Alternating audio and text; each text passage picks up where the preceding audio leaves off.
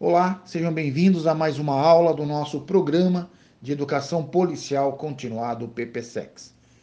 Este programa ele é mantido pelo Centro de Estudos em Segurança Pública e Direitos Humanos e é dirigido às instituições policiais e ao aperfeiçoamento dos seus integrantes. A aula de hoje falaremos sobre planejamento da carreira. Todos nós sabemos que as instituições policiais elas são amparadas em dois pilares fundamentais o da hierarquia e o da disciplina.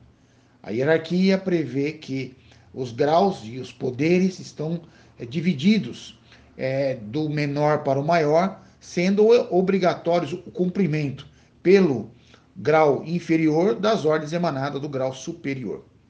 E ao mesmo tempo, e o, que, o que nós entendemos como graus de hierárquico no ponto de vista disciplinar, no plano de carreira está ligado ao, aos, aos, cargos. Então, vamos tomar como exemplo é, uma instituição municipal de segurança pública, uma, uma guarda municipal. É, geralmente aquelas que estão mais estruturadas, possuem plano de carreira, o candidato ele entra, termina a escolinha e ele já é classificado aí como guarda municipal é, de terceira classe, depois é promovido depois do estágio probatório a segunda classe, depois mais três a cinco anos ele vai para a primeira classe, depois vai para a classe especial, classe distinta, subinspetor, e aí vai até aquelas mais organizadas, onde lá no topo da carreira você tem os, os, os cargos de inspetor de superintendente, inspetor de agrupamento e por aí vai. Há umas que inverte também, né? O camarada começa como primeira classe, depois vai para segunda, aí chega em terceira, enfim. É, cada um tem a liberdade de construir aí a nomenclatura que lhe é própria, seguindo, obviamente, as diretrizes da Lei 13.022 de 2014, que não permite que dentro da carreira haja aí nomenclaturas ou similaridades aos cargos e patentes ou graduações de, da área militar. Então a carreira hoje ele é um grande problema nas instituições, até aquelas mais organizadas, como as, as, as federais, né? Polícia Federal, Polícia Rodoviária Federal, que estão aí brigando entre eles para que haja a tal da carreira única, né? O indivíduo entra como agente policial e vai galgando lá os graus de agente até chegar em agente especial, onde ele assumiria a titularidade é, como é hoje de um delegado, e pedem pela extinção da, da, do cargo de delegado de polícia. Isso é uma, é uma luta que eles estão encampando lá em nível federal.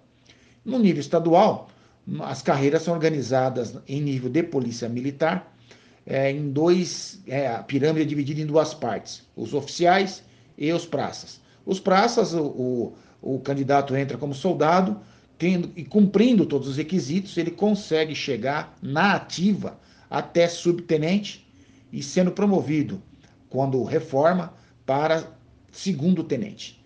E o jovem pode entrar também na academia de formação de oficiais e galgar o posto de aspirante até coronel de polícia militar.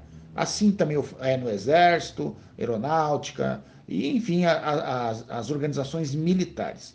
Na polícia judiciária também tem dois tipos de, de entrada, né? Ou você entra como escrivão, agente ou é, investigador, ou você já entra como delegado e para assumir os cargos de direção e comando da instituição.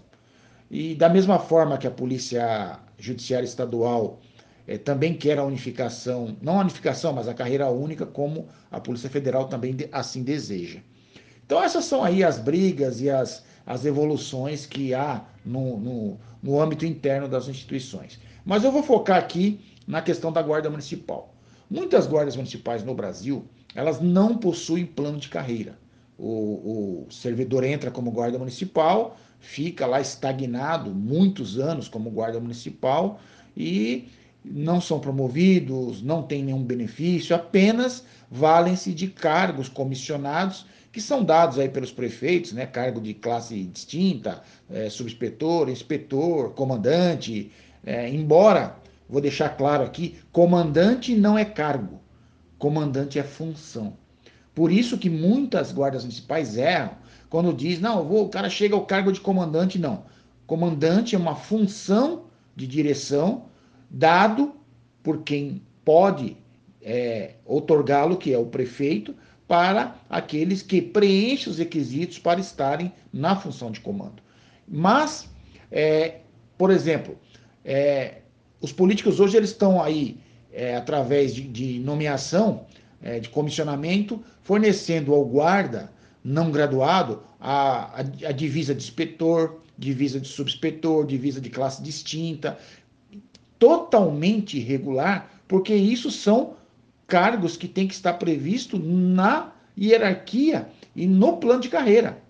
Então, o, as, os cargos de guarda municipal, classe especial, classe distinta, subinspetor e inspetor nas suas diversas ramificações, que vai inspetor, inspetor de divisão, inspetor é, de agrupamento, inspetor superintendente, isso são cargos que tem que estar previsto na, na carreira para que o servidor consiga alcançá-los é, regradamente. Agora, funções como funções de comandante, funções de subcomandante, função de supervisor operacional, diretor operacional, diretor daquilo, daquilo outro, isso sim são funções gratificadas. Mas é, o que nós não podemos entender é como que aquilo que é cargo fica na mão do, do agente político como se fosse funções a serem dadas a quem é, é apadrinhado político e, acima de tudo, fazendo aí barganhas e tudo mais.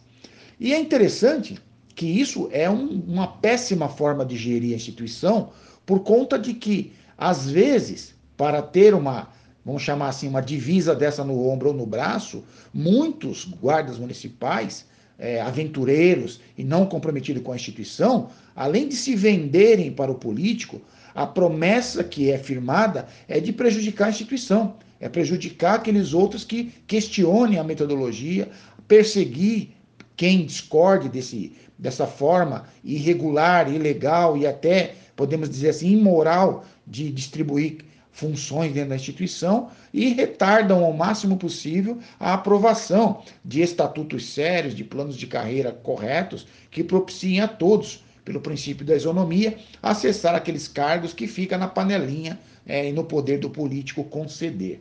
Isso é uma luta que temos colocado muito desde quando eu estava em Brasília, trabalhando aí para, para aprovação da, da Lei 13.022 de 2014, ela ainda era PL 1332, é, de autoria do, do então deputado Arnaldo Faria de Sá, e nós queríamos prever lá na Lei 13.022 quais seriam os cargos que deveria possuir uma instituição guarda municipal, assim, a fim de padronizar isso e facilitar na hora de cada guarda elaborar o seu plano de carreira. Mas, infelizmente, por forças maiores aí, de próprios guardas que preferiram não colocar isso no texto da lei, nós temos ainda hoje essas irregularidades aí em todo o Brasil. Mas a formação é, de um bom plano de carreira, ele passa exatamente por você propiciar a todos que estão na instituição o acesso aos cargos é, disponíveis, conforme as vagas, conforme os pré-requisitos, também levando em consideração a meritocracia. Porque não é impossível que uma pessoa fique 15 anos na instituição, não estude, não progride intelectualmente, não faz nada de bom para a instituição e só pelo fato dele ser antigão, ele acha que tem que ser comandante. E não é bem assim. A meritocracia, ela conta é, com diversas faces. Tem a face do prontuário, da vida correta e ilibada do servidor, os seus títulos acadêmicos, tudo isso tem que compor uma, uma, um cálculo para que ele consiga pontuar e acessar aos cargos que são devidos na instituição. Como também sou a favor de um plano de carreira prever que haja avaliação para progressão. Então, se o, se o guarda municipal ele é, vai à classe especial, além de, dos títulos, além da sua vida pregressa, de todo o seu histórico funcional, tem que haver uma prova de conhecimentos é, específicos para a nova função, aliás, o novo cargo que ele vai ocupar. Porque ninguém pode ser ascender a um cargo sem saber o que vai fazer. E aí, após aprovado, deve ser submetido a um, a, a, a um curso de formação específico e um novo estágio para se adaptar à nova função. Não, não seria um estágio reprovatório, né, mas um estágio apenas de adaptação. Como também pode ser o contrário. Né? A instituição já pode é, chamar as pessoas que estão no tempo para fazer o curso e, terminando o curso, faz a prova e assume já no novo cargo. Então, assim, há alguns critérios que cada instituição pode aí adotar. Mas o mais importante, o mais determinante, é que nenhuma instituição possa existir sem que haja um plano de carreira. E eu sempre coloco nas minhas aulas o seguinte: quando você ingressa numa instituição policial, ou ingressa nas Forças Armadas, você quer seguir uma carreira. Você optou por uma carreira. E o que é uma carreira? É uma ação de deslocamento. Você está num ponto e empreende uma, um, um caminhar num sentido para chegar em um outro ponto. Quando você fica estagnado, parado no mesmo lugar, você não foi chamado a uma carreira, você foi chamado para marcar passo. E marcar passo muito tempo no mesmo lugar é a pior coisa que uma pessoa pode querer é, ambicionar para a sua vida. Então, a pessoa entra na instituição, ele quer ser promovido, quer atingir os graus de supervisão, direção, comando, porque esse é o fluxo natural das coisas, dos processos e da evolução técnico-profissional do policial brasileiro. E no ambiente virtual, nós deixamos aí a vocês alguns modelos de legislação, alguns planos de carreira que já foram consolidados, para que vocês possam analisar, visualizar, adaptar, sugerir, né? E sempre colocando em em conta de que aqueles que se valem das divisas políticas, ele, ele é só um mercenário. Porque o político vai embora, as divisas vão embora também, e ele que era comandante volta a ser guarda. Ele era inspetor e volta a ser guarda. E ele era o perseguidor, depois ele volta a ser perseguido. Enfim, é, é esse, essa volta que o mundo dá, ela não pode acontecer quando se trata de cargos nas instituições policiais. Porque aquele que é sargento, aquele que é classe distinta, aquele que é tenente, aquele que é inspetor, ele tem que estar com a sua função garantida em lei, o seu cargo garantido em lei, possuir os atributos de poder relativo a esse cargo e, através do correto exercício da sua atividade profissional, ele garantir a continuidade do sistema organizacional da sua instituição e, acima de tudo, a hierarquia e a disciplina, que são fundamentais para o progresso e desenvolvimento de qualquer instituição. Ok? Grande abraço a todos, nos vemos no ambiente virtual.